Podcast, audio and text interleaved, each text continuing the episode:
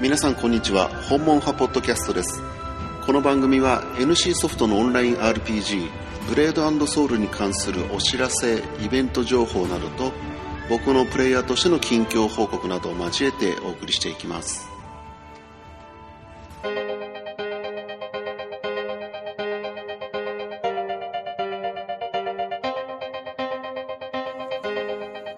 2016年8月10日水曜日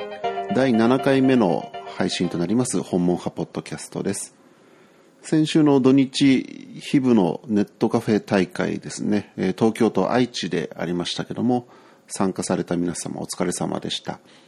僕は秋葉原の方で事前登録をちょっと全然知らなくって間に合わないかなと思ってたんですけどもうんと去年ファンイベントみたいな形で銀座でやった時はものすごい数の人が来ていてああいう風になっちゃうと本当に会場内も身動きできなくてしんどいかなと思ったんですがやっぱり日々の大会となるとあそこまで人が殺到ってことはないみたいで当日も選手枠が32名のところ事前で24名で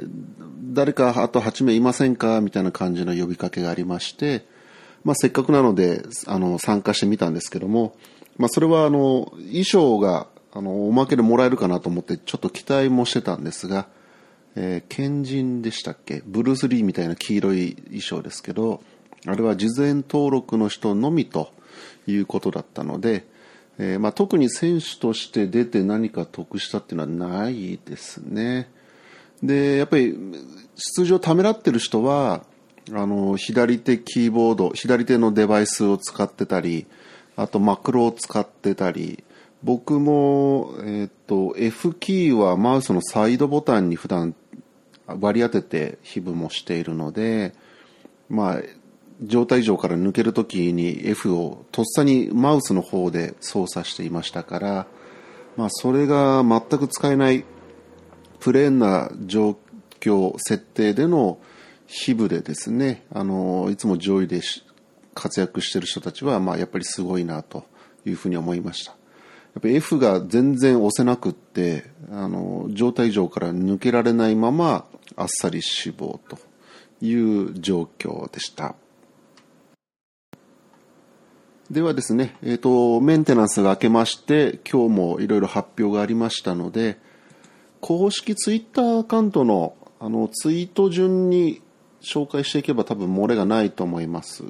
一番最初に8月17日ですから来週の水曜日にアップデートが決定しましたよと。漆黒の楼閣天井盆地のティザーサイトを交換しましたというふうになっています。えー、ボスモンスターとか、あと天井盆地はなんか多分ソロ用のこう狩りのクエをやりまくるエリアみたいなんですけども、ちょっとまあネットカフェ大会の後のオフ会でお聞きした感じだと、そういう感じなのかなっていうふうに思ってるんですが、まあそれらについて本当の触りだけですけども、えー、ページが出ています。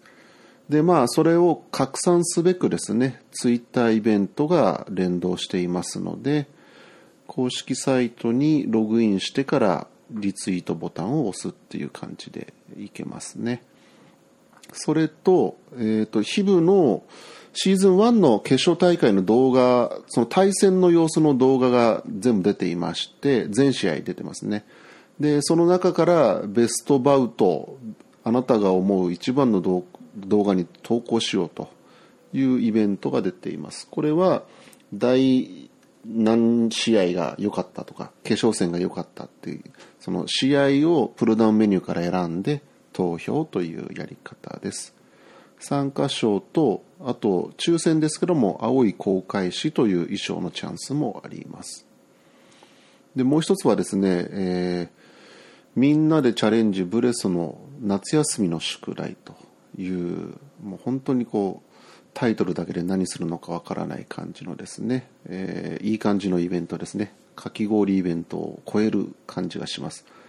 まあでもこれ本当に準備は手間暇かかってるなというところもありますし、新しいタイプのイベントです。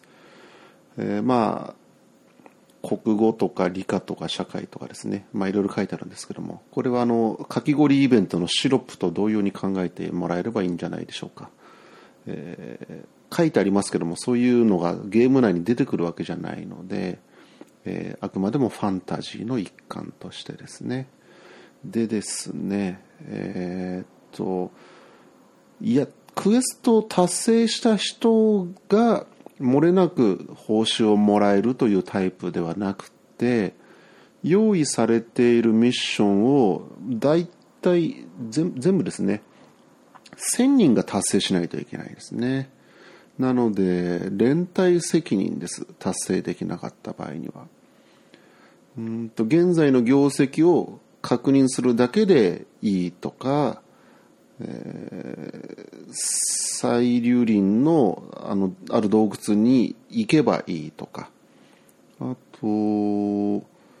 非部3回参加クリアとか分裂の迷宮のアトラクションクエストとかこれもやっぱり1000人達成したらミッション完了と。あとツイッターを連動させてるものとさっきの決勝大会の投票ですね。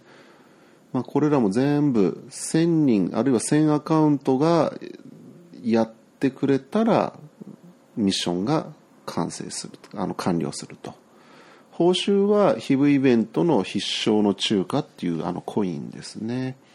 で初めて出てきたのは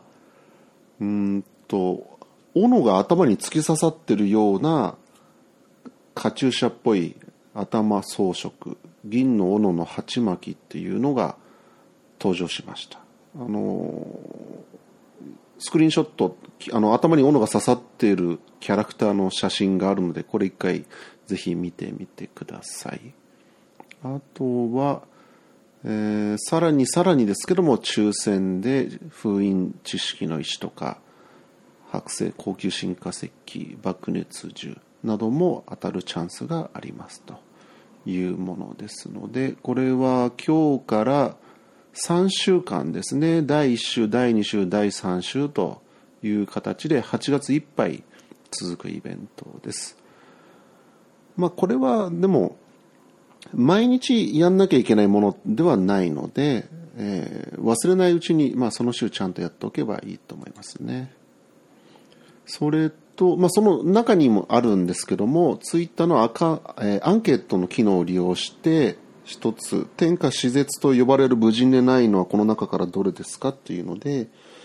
イスクサウンじゃない人の名前が紛れているので、これに投票しておけばいいと思います。あとは、えっ、ー、と、アリス衣装、最初、前半は頭装飾で、後半に、あの、本当に衣装になるんですけども、アリス衣装それをもらうための非部イベント必勝祭イベント33週目のクーポンがですね何かの事情があってもう今日届いていますのであのクーポンを確認してみてください。3週目ですけども1週2週も達成していれば、えー、もう頭装飾確定です。4週間のうち3週達成であの装飾品もらえますので。あと、ちょっと順番もバラバラになっちゃいますが、さっきのティザーサイトの告知で、えー、リツイートキャンペーンですけども、これの報酬は形状武器ですね。月餅とか貝殻とか猫ひまわり、あと侍武器ですかね。これが参加いただいた方には選択式クーポンをプレゼントしますということです。全体で1500リツイートされないと誰ももらえません。達成すれば全員もらえるようですね。それとですねお知らせの方に来週のアップデートでいろいろ変更されることの事前のあの告知というのが出ています。で注意しなきゃいけないのは全職業で大幅な部校改編を予定している。で、修練ポイントも初期化されますというふうになってます。なので、まあ、新しいダンジョンとか、デイリーチャレンジとか始めるときに、ログインして最初のキャラクターは修練ポイント振ると思うんですけども、キャラクターを変えてすぐ、あのー知り合いの人たちと出発しようと思っても、修練ポイントを振らないと、えー、弱々キャラクターになっちゃいますので注意が必要ですね。あと、非部無限の塔の、あと無人の塔のランキングが初期化されます。まあ、これはもうシーズンが何日までって分かってたので予定通りですね。それと、忘却の墓、国立教地下監獄4人用6人用のうんと黄金精神炭って多分黄金ハートですね。これの効果が4人用だろうと6人用だろうと得られないように変更しますというのが出ています。そんなとこですね。はい。それとですね運営のお知らせの方にヒブのシーズン2決勝大会について、マウスキーボードの持ち込みを許可することとしましたということと、えマクロ登録は不可なんですが、サイドボタンに単一キーの割り当てを可とすると、うん、インストールのためのドライバーは選手が持参。え、ー、と、ウェブページへのログインは不可能というふうになってます。うん、サイドボタンにキーを割り当てていいっていうのは、国際大会になってもいいんですかね。まあ一応、正し書きとしてこの規定は、あくまで日本のジャパンチャンピオンシップシーズン2決勝大会に採用されるもので、えー、最後のジャパンチャンピオンシップ決勝大会に関しては変更される可能性があると。いう風になってます。まあ、マクロはダメだと思うんですけども、サイドボタンにキー割り当てていいよっていうのは大丈夫なのかなとちょっと思いました。